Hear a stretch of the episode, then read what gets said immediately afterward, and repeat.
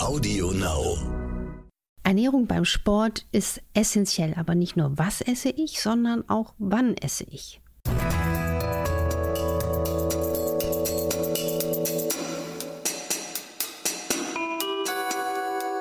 Dr. Anne Fleck, Gesundheit und Ernährung mit Brigitte Leben.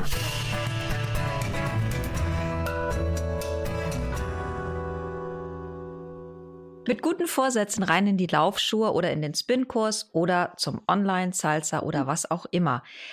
Aber was brauche ich wirklich als Sportlerin oder als Sportler zusätzlich, wenn ich Muskeln aufbauen möchte? Wovon ist abzuraten? Was ist nur teurer Schnickschnack?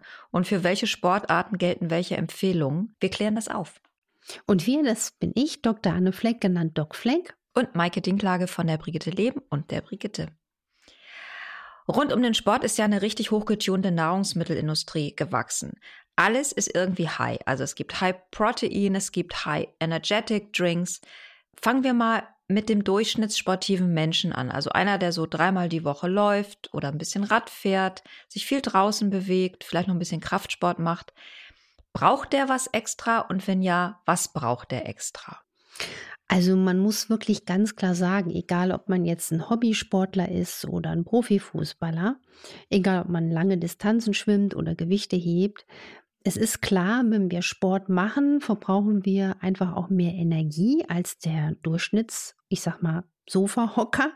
Und unser Körper braucht zusätzliche Nährstoffe, um sich dann auch von dieser intensiven körperlichen Aktion wieder zu erholen.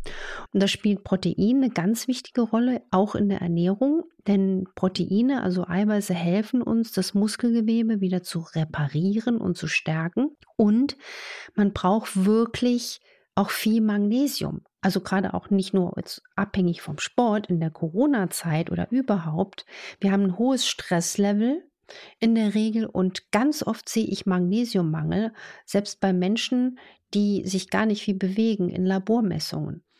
Also das sind zwei Punkte, wo man wirklich sagen muss, das braucht man wirklich als Sportler. Was ich aber kritisch sehe, ist zum Beispiel gerade bei den Profisportlern oder gerade im Profifußball, ne, sowas betreue ich ja auch. Da gibt es oft solche schlumpfblauartigen Getränke, ne? Also man sieht das dann auch manchmal bei äh, Fußballturnieren, ne? Also dann werden solche Sachen getrunken und auch oft mit viel Süßstoffen. Und das macht mir so ein bisschen Bauchweh, weil vielleicht hat man dann auch ein paar Vitamine wieder zugeführt, weil Vitamine, Mineralien werden da ausgeschwemmt durch stärkeres Schwitzen.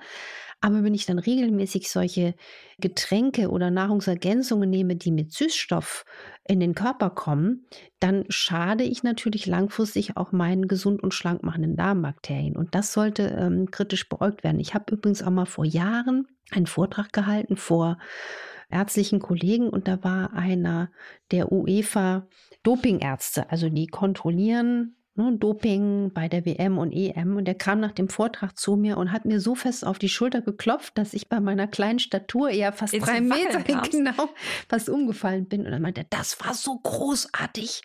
Das müssten die bei Bayern München jetzt auch mal gelernt haben. Oder dieses, dieses Wissen, das ist ja so gar nicht bekannt. Also zum Beispiel, dass ich sage, wenn man Selen aufsättigen will, dann sollte man mal zwei, drei Paranüsse am Tag essen.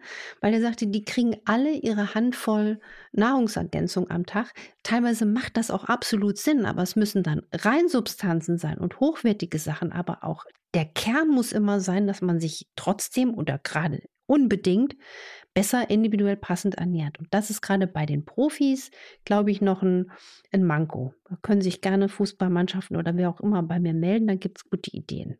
Wenn ich nur so ein bisschen Sport mache, also tatsächlich so dreimal die Woche in so ein Studio gehe, ist ja mehr als ein bisschen, aber, und es ist schön regelmäßig, aber es ist eben nicht der Hochleistungssport. Und ich möchte Muskeln aufbauen. Würdest du dann sagen, Protein hilft? Und wenn ja, welcher Art sollte dieses Protein dann sein? Also, es gibt ja Leute, die trinken danach dann einen halben Liter Milch und denken, boah, jetzt bin ich aber super versorgt und jetzt sind meine Muskeln in der Aufbauphase. Ist das schlau oder gibt's da bessere Produkte? Wichtig ist, die Dauer und die Intensität der sportlichen Aktivität, die setzen den quasi Standard, wie hoch der Proteinbedarf ist. Also das heißt, ist man jetzt einfach nur ein Freizeitsportler oder ist man Sportler, der für einen Wettkampf trainiert?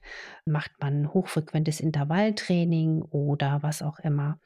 Und man muss aber auch sehen, dass der Proteinbedarf von Sportlern höher ist als der von denen, die nur mäßig sich bewegen, aber er ist gar nicht so hoch wie bisher allgemein angenommen. Also diese Proteinmast, davon rückt man wieder ab. Und man empfiehlt jetzt eher mal so, äh, je nach Training 1,2 bis maximal 2 Gramm pro Kilogramm Körpergewicht pro Tag und man sollte diese Proteinzufuhr am besten über den Tag und nach dem Training verteilen.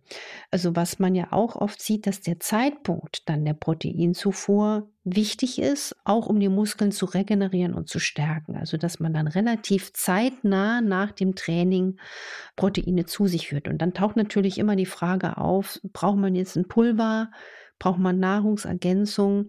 Und da ist es so bei Profisportlern, die arbeiten alle in der Regel gerne mit Proteinpulvern. Das nimmt ja auch bei Freizeitsportlern zu. Und da sehe ich einen Knackpunkt. Ganz oft gibt es Produkte mit Molkeprotein, also Milchprotein und Süßstoff. Und 30 bis 40 Prozent der Menschen haben ein Problem mit Milcheiweiß. Für die ist das also nicht der Bringer. Und Süßstoffe, hatte ich eben schon angedeutet, sind gerade wenn man sie regelmäßig verzehrt, wie Zucker, kritisch zu sehen für die gesunde Darmflora. Deswegen versuche ich, wenn ich mit Menschen, gerade auch mit Sportlern arbeite, auch immer die einfachen, ehrlichen Proteinquellen zu benennen. Ich sage mal, der einfachste, auch gesundere Eiweißshake ist ein Bio-Rührei. Ne? Also so.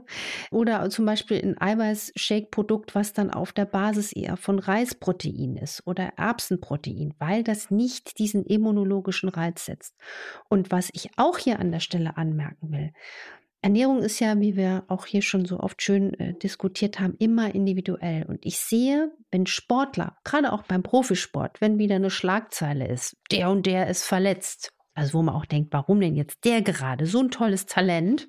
dann hat das aus meiner Erfahrung auch ganz oft damit zu tun, dass dann dieser Sportler einfach nicht weiß, dass er zum Beispiel ein Problem mit Gluten hat oder Milcheiweiß. Also ich sehe wirklich eine Verletzungstendenz bei Sportlern, die sich gegen ihre individuelle Verträglichkeit ernähren oder die zu viel Zucker essen oder zu viel raffinierte Weißmehlprodukte. Da gibt es wirklich fantastische Zusammenhänge. Und dann sieht man aber auch auf der anderen Seite solche Sportler wie Cristiano Ronaldo, der ist ja auch schon für einen Profisportler fortgeschritten im Alter. Der zieht das ja krass durch mit seiner Ernährung, seinem Lebensstil und seinem Schlafverhalten. Und deswegen kann der einfach auch noch manchmal besser rennen als der zehn Jahre jüngere, dem das dann nicht so wichtig ist. Also der macht das ja natürlich in einer perfektionistischen Art, die nicht übertreffbar Was macht er denn? Der hat immer äh, Köche an seiner Seite und hat äh, ausgetestet, was für ihn gut passt. Mhm. Und der hat wahrscheinlich dieses wirklich extrem, dass der wahrscheinlich auch im Supermarkt bei jeder Verführungsregal-Orgie vorbeigehen kann und sagt, nee, das da esse ich nicht, weil ich glaube, der geht nicht mal in den Supermarkt. Der, ich glaube, der kauft auch nicht den Supermarkt. Nee, das glaube ich auch nicht mehr. Aber ich will nur einfach sagen, man muss es ja um Gottes Willen nicht wie Cristiano Ronaldo machen, aber man sieht, was da möglich ist und einfach auch was langfristig körperlich möglich ist, wenn man entspannt, jetzt nicht übertrieben herausfindet, was zu einem passt. Und das hat auch dann mit der körperlichen äh, Leistung zu tun. Auch anderes Beispiel ist der Tennisspieler Novak Djokovic. Der hat ja für sich herausgefunden, relativ spät, dass er ein Problem mit Gluten hat, wenn ich das nochmal richtig erinnere, und hat dann auch seine Ernährung komplett umgestellt. Und seitdem hat er ja da wirklich eine unglaubliche Leistung generiert. Also deswegen, das macht mir einen Heidenspaß, auch gerade diese eigentlich gesunden Sportler dann nochmal zu beraten, zu gucken, hey, was passt zu dir? Welcher Zeitpunkt des Essens passt zu dir? Und dann zu sehen, was da rauskommt. Du hast vorhin äh, ganz konkrete Empfehlung ausgesprochen. Also, wenn ich das jetzt richtig verstanden habe, bei der Proteinmenge mein Körpergewicht, also die Kilos, die ich habe. Mhm. Für jedes Kilo ein Gramm Protein am Tag. Habe ich das richtig verstanden? 1,2 bis 2 Gramm bei Sportlern. Normal gilt so 0,8 Gramm pro Kilogramm Körpergewicht. Dann kann man sich ja einfach mal ein paar Tage auch mal seine Mahlzeiten anschauen. Da gibt es auch schöne äh, Zusammenhänge im Internet und so grob mal ausrechnen, auf wie viel Eiweiß komme ich. Und eine Grundregel ist auch, jüngere Menschen und ältere Menschen, gerade die Älteren vergessen das oft, brauchen mehr Eiweiß als der mittelalte Mensch. Und der mittelalte Mensch, also so von Anfang 30 bis Mitte 50, der muss sich jetzt auch nicht mit Protein mästen. Also das ist so für die normalen Freizeitsportler, weil es gibt auch immer wieder kritischere Stimmen, dass zu viel Eiweiß eben auch nicht gesund ist. Du hast gesagt, gutes Eiweiß kommt aus Erbsen und aus Reis. Wo kriege ich das? Also in, in welcher Form? Also Reismilch kenne ich, Erbsenmilch kenne ich jetzt so nicht. Nee, Erbsenmilch nicht. Also Erbsen zum Beispiel als Proteinpulver. Es gibt es ja auch gemahlen. Mhm. Aber was sind ganz tolle Eiweißquellen? Tolle Eiweißquellen sind einfach auch Gemüse. Ja, muss man leider mengenmäßig extrem viel essen, um auf die gleiche Menge Eiweiß zu kommen wie mit einem quasi Aprikosenstückchen Hühnerbrüstchen. Natürlich wäre auch maßvoll aus Bioqualität Geflügel oder tierische Produkte als Eiweißquelle ernährungsphysiologisch zu nennen, aber auch sehr gut sind zum Beispiel alles pflanzliche Eiweiß, was natürlich noch viel mehr Ballaststoffe liefert als jetzt ein tierisches äh, Eiweiß. Du hast dann natürlich noch dieses Beiboot an Vitaminen, Mineralien und Ballaststoffen. Was auch toll ist, sind Nüsse Nüsse, Mandeln, Kerne, die Hülsenfrüchte, also Erbsen, Bohnen. Und wenn wir jetzt an die Eiweißshakes denken, da wäre ich eher für Reisproteinbasis oder ähm, Hanfproteine. Man kann sich ja auch zum Beispiel solche Sachen auch manchmal selber malen ne? oder Mandeln, ne? Mandeln fein malen. Es gibt ja so einen Trend auch im Internet. Ich lese ganz viel Overnight Oats, Porridge, Baked Oats dass wir ziemlich gehypt sind, Haferflocken tatsächlich das Must-Have für Sportlerinnen und Sportler im Moment.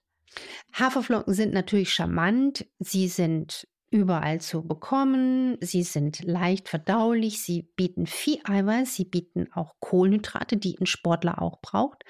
Sie sättigen und Deswegen sind sie einfach sehr, sehr, sehr beliebt auch bei Sportlern. Was ich da aber auch als kleine Empfehlung habe, Klassischerweise sind Haferflocken glutenfrei. Sie enthalten aber auch ähm, andere Eiweiße, Abidine, die können bei manchen auch ein Problem sein, aber das sind eher die wenigsten.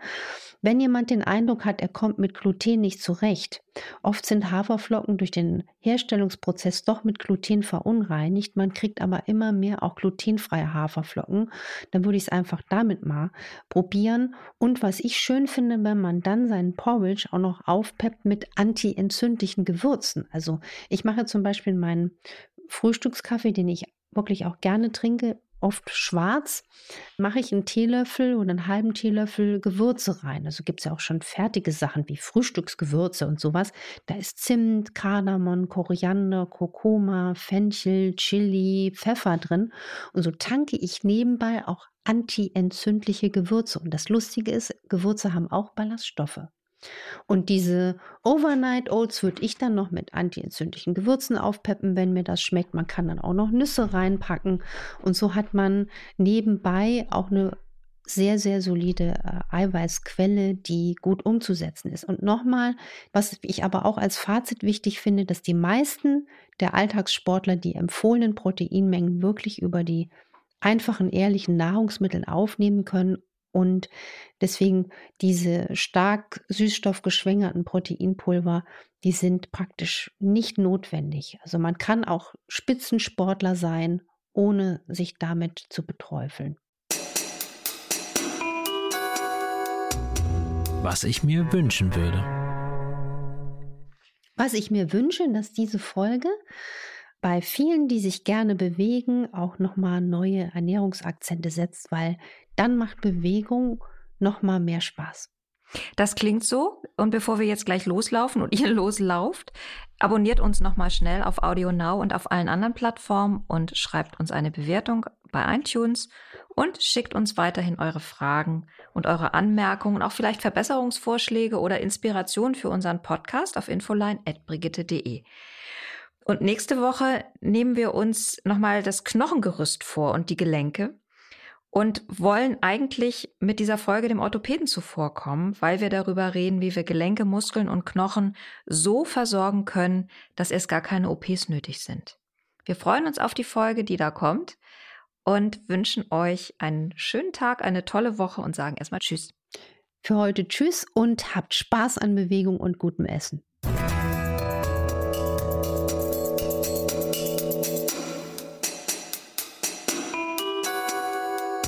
Dr. Anne Fleck, Gesundheit und Ernährung mit Brigitte Leben.